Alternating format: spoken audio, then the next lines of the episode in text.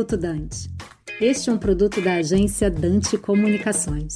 No mês do meio ambiente, comemorado em junho, precisamos falar sobre a mudança global do clima. O aquecimento global é uma realidade. Não é possível achar que não impactamos o planeta quando retiramos hidrocarbonetos de origem fóssil. Durante a COP26, realizada em Glasgow, o Brasil e cerca de 100 países se comprometeram a reduzir emissões de metano em 30% até 2030. O Brasil é um dos maiores emissores de metano do mundo em função da sua posição estratégica na agropecuária. A exploração do biogás a partir de aterros sanitários e do setor agropecuário tem um potencial enorme para apoiar o Brasil a atingir essas metas firmadas na COP26, evitando a emissão de metano para a atmosfera. Para se ter uma ideia, o biogás tem sido chamado por especialistas de pré-sal caipira, dado seu potencial do setor agropecuário. Um estudo da Associação Brasileira do Biogás demonstra um potencial de 120 milhões de metros cúbicos por dia. Se o país utilizasse todo esse potencial, poderia substituir 35% da demanda de energia elétrica do país. Apesar do futuro promissor do biogás, ele ainda é pouco explorado explorado, o que constitui uma grande oportunidade de negócio. Aqui é Eduardo Lima, CEO da Eva Energia, para o Minuto Dante. Você acabou de ouvir Minuto Dante, um produto da Dante Comunicações.